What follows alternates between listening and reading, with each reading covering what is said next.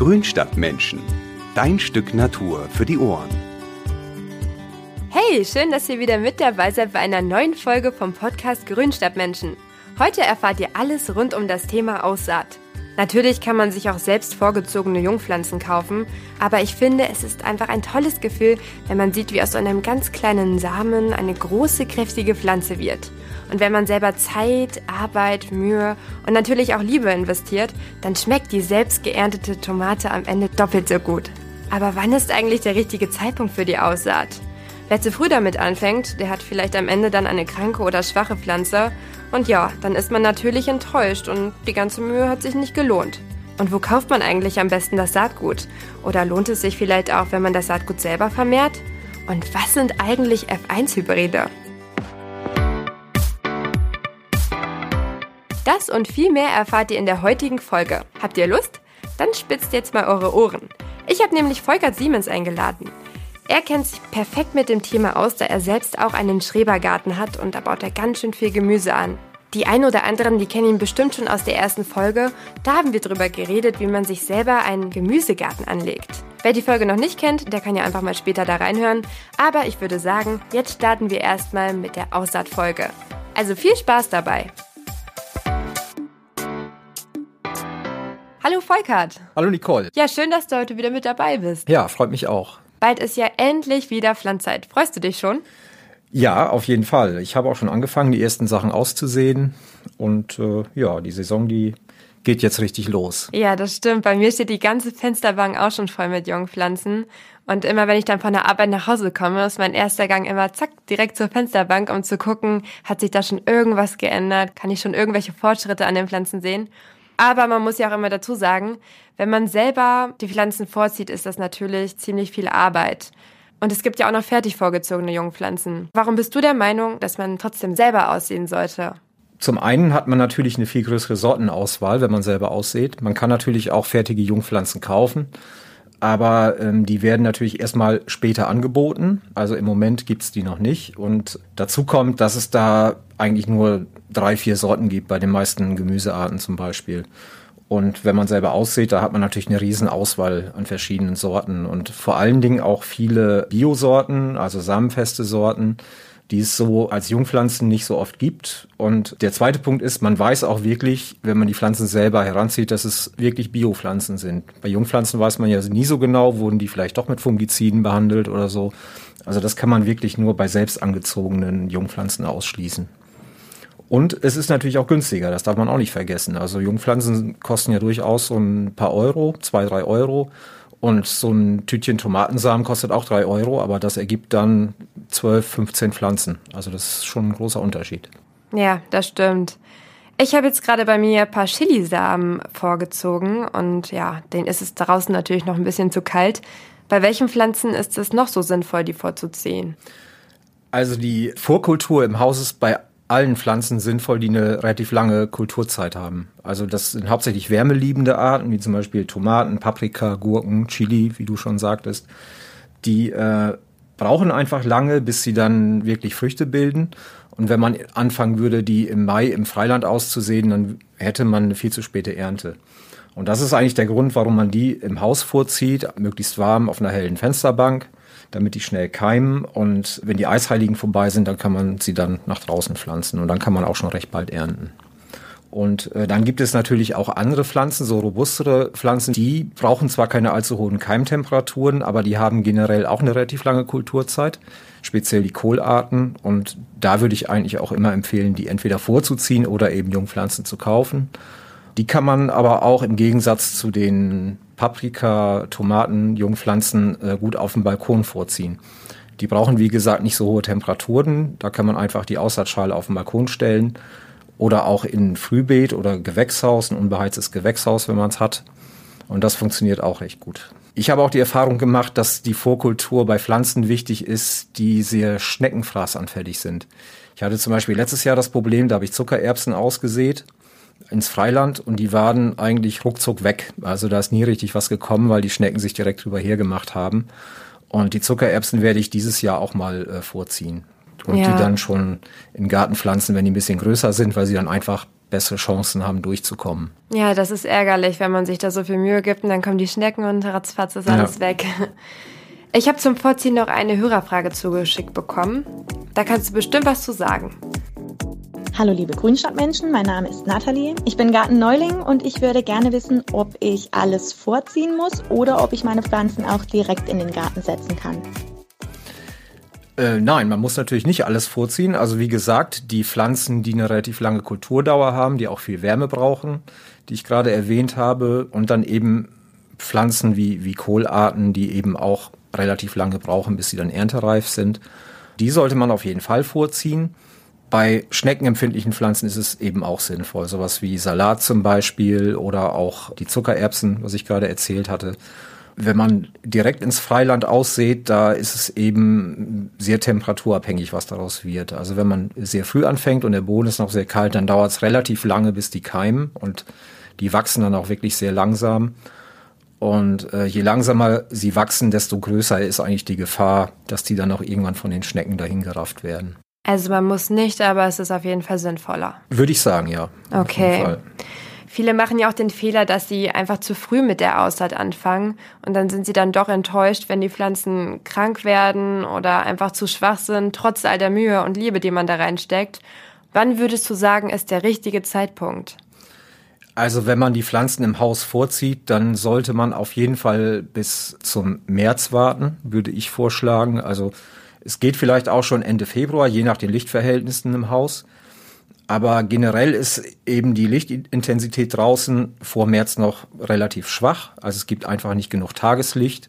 Und wenn dann noch die Fensterscheibe dazwischen ist, dann, dann kommt am Ende recht wenig bei den Sämlingen an. Und wenn man dann relativ früh startet, dann hat man das Problem, dass die vergeilen. Die bilden relativ lange, dünne Stängel, weil die zum Licht wachsen. Die Blättchen bleiben relativ klein und gelblich.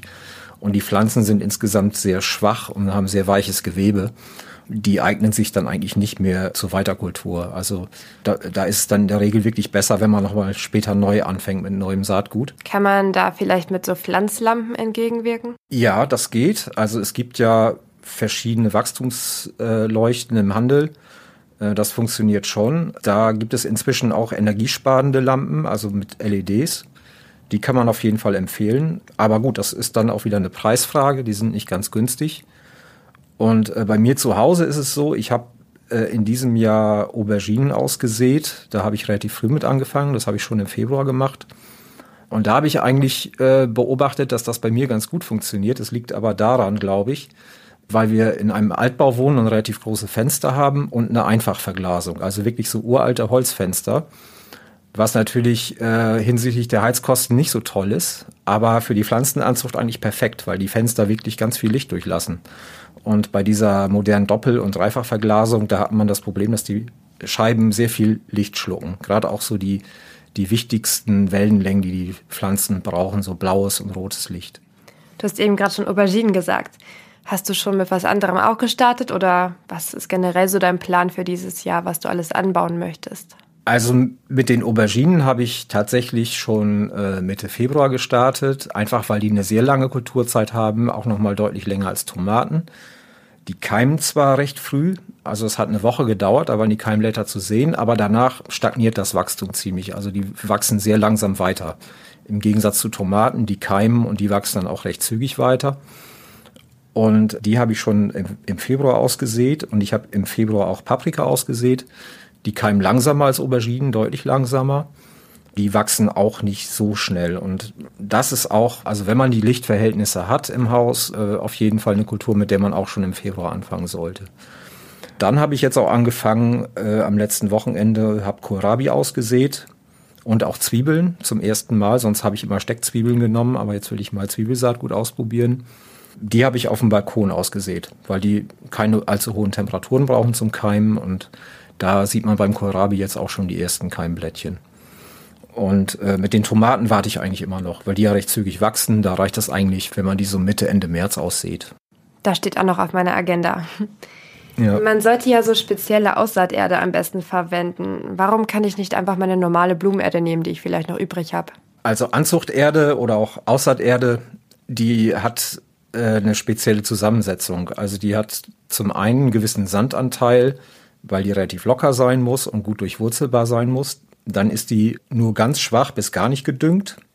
Das ist auch wichtig, weil man diese, diese Jungpflanzen oder diese Keimlinge nicht gleich überfüttern will. Die sollen sich quasi ihr, ihre Nährstoffe selber suchen. Und das ist wichtig, damit die wirklich ein kräftiges Wurzelwerk ausbilden.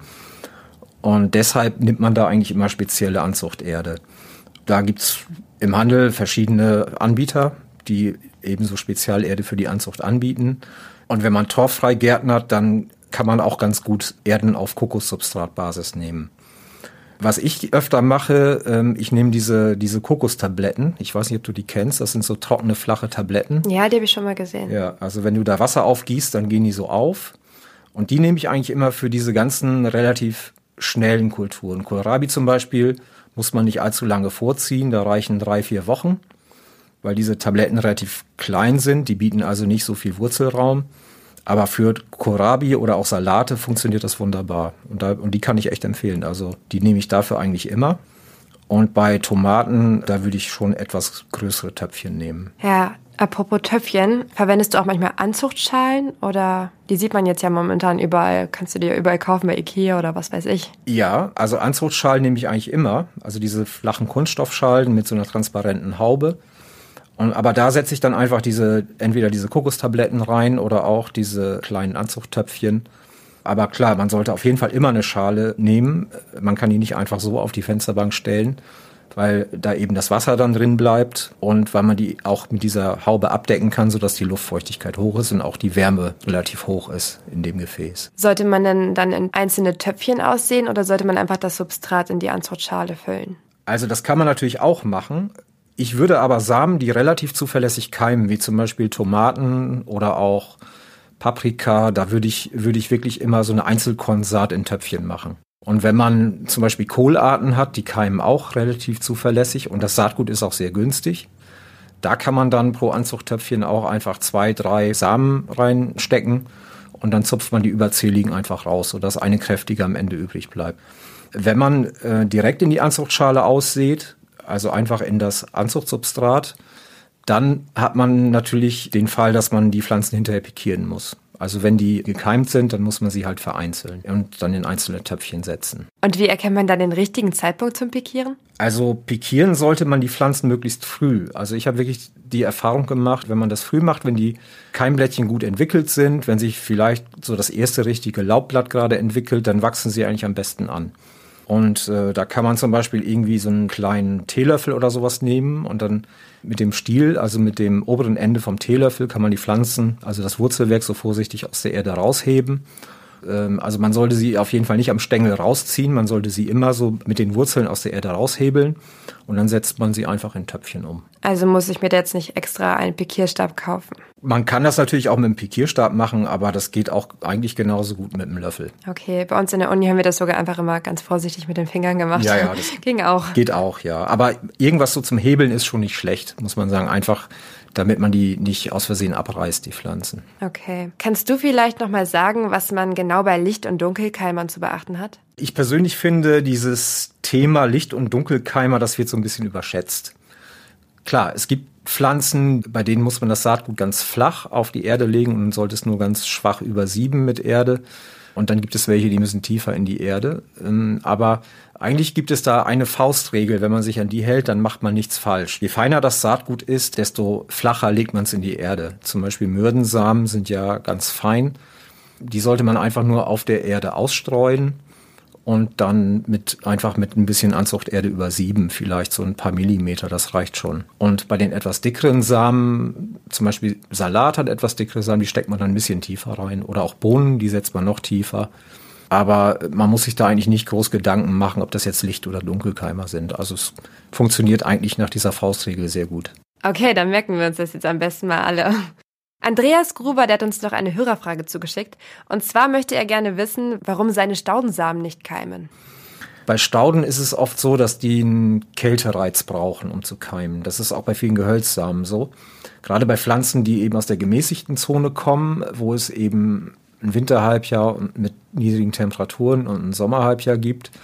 Das ist so ein natürlicher Schutz davor, dass die Samen zu früh keimen, dass die schon vor Wintereinbruch keimen. Also da wird so ein keimhemmendes Hormon im Innern der Samen abgebaut und das passiert durch Kälte.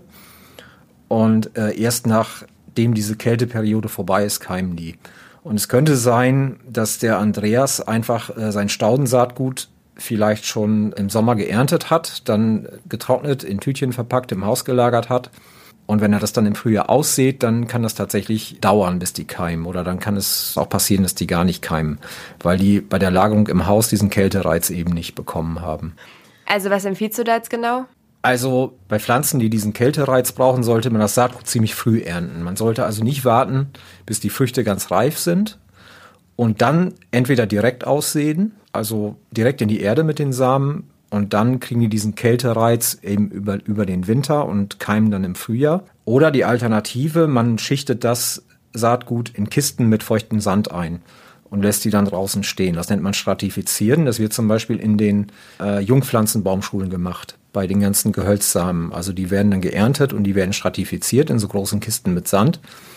Und die werden dann im Frühjahr äh, ins Beet gesät. Und dieses Stratifizieren sorgt eben auch dafür, dadurch, dass das Saatgut dann den Witterungseinflüssen im Winter ausgesetzt ist, dass sich diese Keimhemmung abbaut. Dann drücken wir Andreas die Daumen, dass die nächsten Staudensamen mit deinen Tipps wieder keimen. Am Anfang meintest du, dass im Gartenfachhandel ein großes Angebot von verschiedenen Sorten immer vorhanden ist. Hast du jetzt ein konkretes Beispiel, wo du dein Saatgut kaufst? Also vieles kaufe ich einfach im Baumarkt, aber da gucke ich schon immer danach, ob es Bio-Saatgut ist, das sind dann diese alten, samenfesten Sorten oder ob es F1-Saatgut ist. Also ich nehme schon eigentlich immer das Bio-Saatgut. Und wenn man etwas seltenere Sorten sucht, da wird man im Internet eigentlich ganz gut fündig. Da gibt es so ein paar Anbieter, die haben sich darauf spezialisiert. Zum Beispiel Dreschflegel oder auch Archenoa. Da gibt es wirklich alles Mögliche. Du hast gerade eben ein super Stichwort für meine nächste Hörerfrage gesagt. Und zwar ist das die hier. Hallo, ich bin Lotte und ich habe eine ganz spezielle Frage. Und zwar habe ich auf so Samenpäckchen jetzt schon öfters gelesen, F1 Hybride.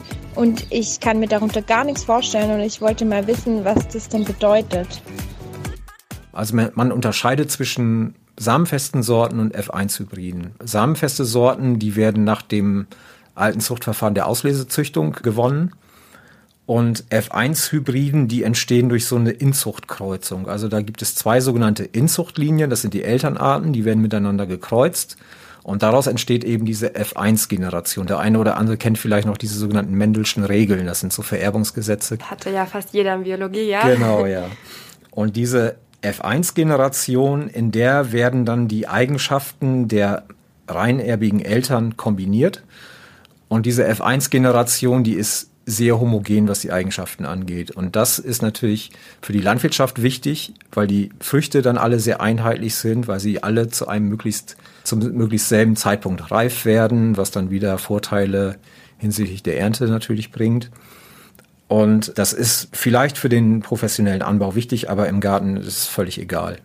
Und deswegen nehme ich lieber das samenfeste Saatgut also das Bio-Saatgut und dann eben damit auch die älteren Sorten, so die älteren Landsorten. Die sind vielleicht nicht ganz so ertragreich wie F1-Saatgut, aber auf den Ertrag kommt es ja auch gar nicht so an. Man, man will ja vor allen Dingen eine große Vielfalt haben und ja, viel ausprobieren. Hast du auch schon Erfahrungen mit Saatbändern oder Saatscheiben? Und für welche Arten sind die besonders gut geeignet? Also ich habe Erfahrungen mit Saatbändern, allerdings nicht die besten, muss Erzähl. ich ganz ehrlich sagen. Also ich habe mal Mürden ausgesät als Saatband bei Mürden ist es im Grunde auch sehr sinnvoll, weil das Saatgut so fein ist und es schwierig ist, das gleichmäßig auszusehen. Aber ich habe es nach Anleitung gemacht. Also man soll ja dann diese Rille ziehen, dann legt man das Saatband rein und dann soll man es ja ganz durchdringend wässern, damit dieses Saatband einen guten Bodenschluss hat. Dann macht man die Erde drauf, also macht die Rille wieder zu und wässert nochmal und drückt auch ein bisschen an. Habe ich alles gemacht, hat aber nicht funktioniert. Woran meinst du, lag das dann? Also ich vermute, dass es bei mir auch am Boden liegt, weil Mürden bei mir generell nicht so gut funktionieren, weil der Boden relativ schwer ist. Ja, stimmt, das hattest du auch schon in unserer ersten Folge mal erwähnt. Ich habe es aber auch mal mit äh, rote Beete versucht und das war auch eher durchwachsen, das Ergebnis. Also da sind relativ wenige gekeimt. Also ich äh, komme mit Saatbändern ehrlich gesagt nicht so gut klar. Okay, und Saatscheiben? Saatscheiben habe ich mal gemacht. Da habe ich mal so eine, das war so eine Blumenmischung für Bienen. Die habe ich mal in so einem Topf ausgesät. Das hat tatsächlich ganz gut funktioniert. Aber wie gesagt, ich nehme an, dass es viel mit dem Boden zu tun hat. Mein Boden ist vielleicht zu schwer, auch hier und da hat er vielleicht nicht genug Humus. Und da hat's tatsächlich nicht gut funktioniert. Okay, also bist du dann doch eher der Fan von der konventionellen Aussaat? Ja, also bei mir im Garten funktioniert's besser. Aber gut, man kann es ausprobieren, vielleicht klappt's. Wie funktioniert denn die Aussaat auf der Fensterbank? Worauf muss man da so alles achten? Ja, wir hatten ja vorhin schon gesagt, äh, optimal sind eigentlich diese Anzuchtschalen mit Haube. Einfach um die Wärme zu speichern und eine hohe Luftfeuchtigkeit zu haben, was wichtig für die Keimung ist.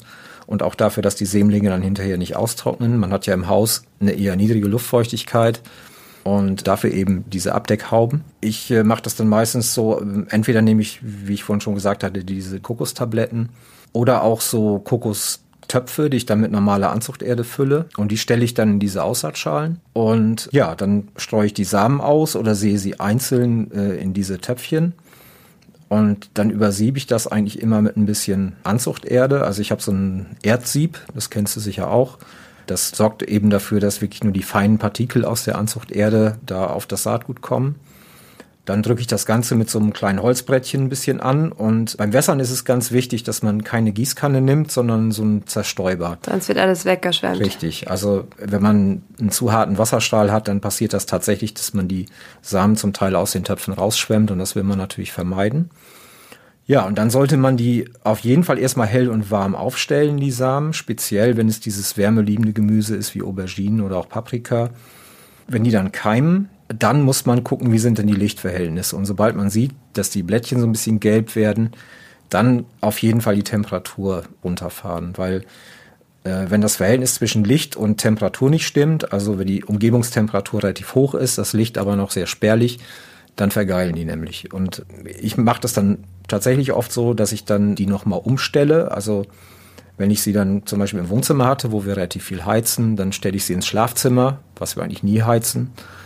Und dann funktioniert das eigentlich recht gut im Haus. Sollte man das Anzuggefäß dann auch immer ab und zu ein bisschen lüften? Ja, das ist auf jeden Fall wichtig, dass man äh, öfter mal den Deckel anhebt. Einfach nur mal kurz anheben und dann, wenn es sein muss, noch ein bisschen anfeuchten, die Samen, einmal fühlen, ob der Boden noch feucht genug ist, ob die Anzuchterde noch feucht genug Wie ist. oft macht man das? So einmal am Tag, einmal die Woche? Ja, so alle zwei Tage reicht eigentlich. Also wenn man die Anzuchthaube drauf hat, dann trocknen die ja nicht so schnell aus. Da reicht es, wenn man alle zwei, drei Tage mal guckt und dann eben ein bisschen anfeuchten und dann die Haube wieder drauf. Und wenn die Keimblätter dann voll entwickelt sind, dann kann man die Haube auch abnehmen, weil die Haube ja auch wieder ein bisschen Licht schluckt. Und für eine optimale Lichtausbeute kann man dann im Zweifel auch eher darauf verzichten. Okay. Und vielleicht noch ein Tipp. äh, Ich weiß nicht, hast du schon mal was von Anzuchtgefäßen aus Zeitungspapier gehört? Gehört ja, auch gesehen, aber noch nie selber gemacht. Ja, also du kannst zum Beispiel so eine Zeitungsseite halbieren und dann rollst du die äh, mit Hilfe von so einem runden, ja, man kann ein kleines Glas nehmen oder sowas. Da rollst du die zu so einer Rolle auf und dann knickst du äh, das untere Ende ein. Also das, was unten übersteht an Zeitung, das knickst du nach innen ein und dann drückst du es einmal mit dem Glasboden auf den Tisch, damit dieses Töpfchen dann hinterher gerade steht und dann ziehst du das Glas innen raus und dann hast du so kleine runde Anzuchttöpfchen aufs Zeitungspapier. Also die nehme ich auch ab und zu, gerade wenn ich mal nicht genug Anzuchttöpfchen habe. Das funktioniert eigentlich auch recht gut und das ist auch ein gutes Recycling, finde ich. Problem bei diesen Zeitungspapiertöpfchen, was bei mir öfter auftritt, ist allerdings, dass die anfangen zu schimmeln. Gerade wenn man die Anzuchthaube drauf hat, dann entwickelt sich da relativ schnell so ein Schimmelrasen. Das ist natürlich unter Umständen nicht so toll für die Jungpflanzen, also wenn der Schimmel auf die Jungpflanzen übergreift. Aber was dagegen hilft, also zumindest bei mir, ist, wenn ich die mit ein bisschen Essig einsprühe. Also ich habe da so einen Zerstäuber mit Essig und wenn ich dann diese Pflanztöpfchen fertig bepflanzt habe, dann sprühe ich einmal alles mit Essig ein und dann bildet sich bei mir kein Schimmelrasen mehr. Okay, das klingt auf jeden Fall nach einem coolen Tipp. Ja. Probiere ich auch mal aus. Und Zeitung hat ja eigentlich jeder zu Hause rumliegen. Ja, genau. Ähm, kann man dann diese kleinen Anzuchttöpfchen auch vom Prinzip her direkt mit in den Topf pflanzen? Also es verrottet doch dann Ja, wahrscheinlich. ja, das geht. selber. Also Ja. man kann die äh, dann einfach weiter kultivieren in diesen Anzuchttöpfchen.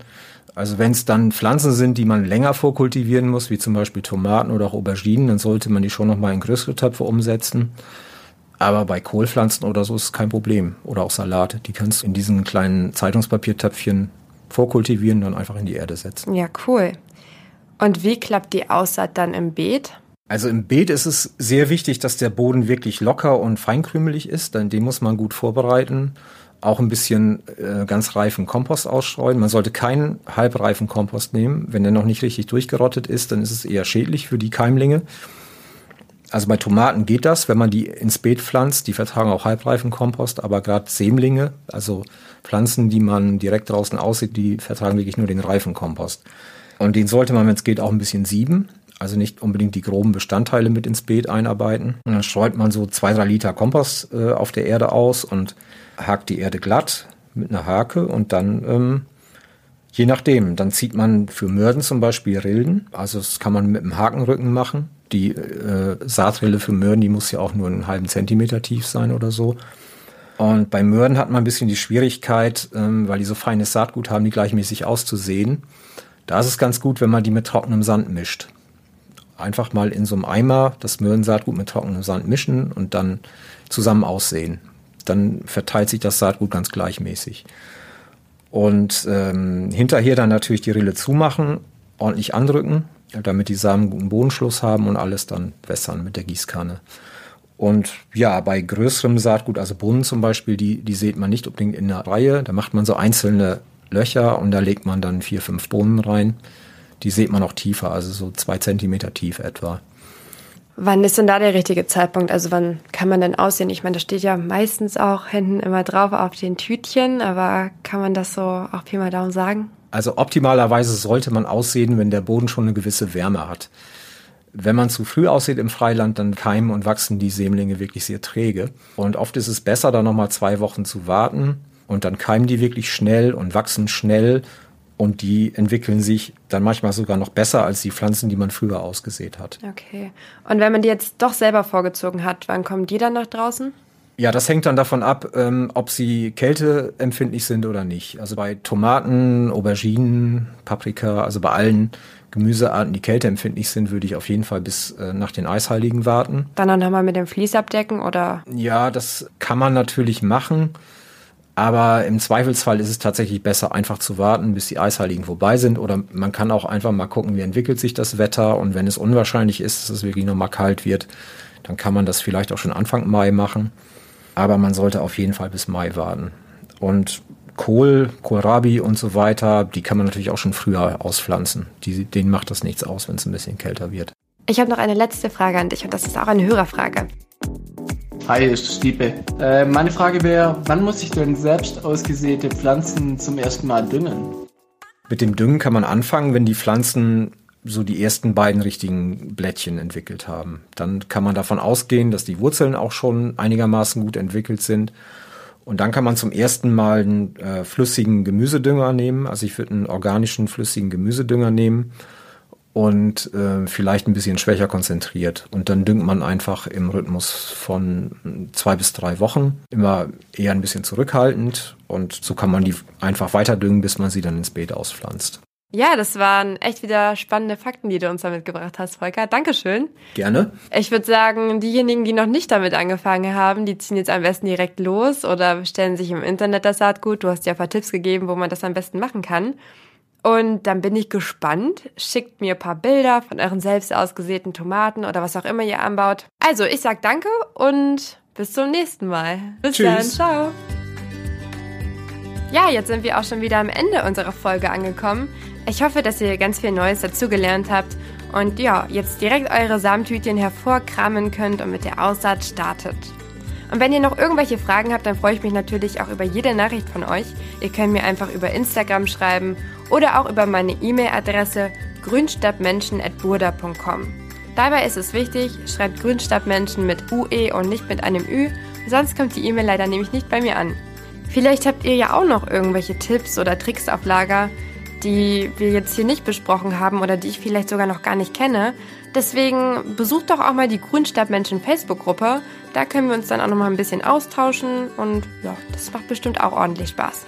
Und die ganzen Tipps und Tricks, die wir jetzt hier besprochen haben und die Volkert uns auch mitgebracht hat, die findet ihr auch nochmal online unter meinschönergarten.de. Mir würde es total helfen, wenn ihr mich bei Spotify oder allen anderen Podcast-Apps abonniert. Und ansonsten freue ich mich, wenn ihr wieder das nächste Mal mit dabei seid und ich wünsche euch bis dahin alles Gute. Bis dann, eure Nicole.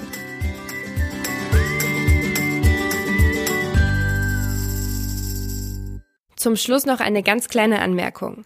Diese Folge haben wir vor der ganzen Corona-Situation aufgenommen. Jetzt gilt natürlich erstmal für alle, geht am besten erstmal nicht auf den Wochenmarkt. Und wenn ihr eure Schrebergärten wegen einer Ausgangssperre nicht besuchen dürft, dann macht das bitte auch nicht. Bleibt jetzt lieber erstmal zu Hause. Auch hier könnt ihr ganz viele Sachen anbauen. Und falls ihr dafür noch ein paar Inspirationen sucht, hört gerne in die Extra-Folge Gärtnern in Zeiten von Corona rein. Dort gibt uns Volkert, der auch gerade von einer Ausgangssperre betroffen ist, eine Menge cooler Tipps. Aber jetzt sage ich euch wirklich Tschüss für heute. Ich wünsche euch ganz viel Gesundheit und passt auf euch auf.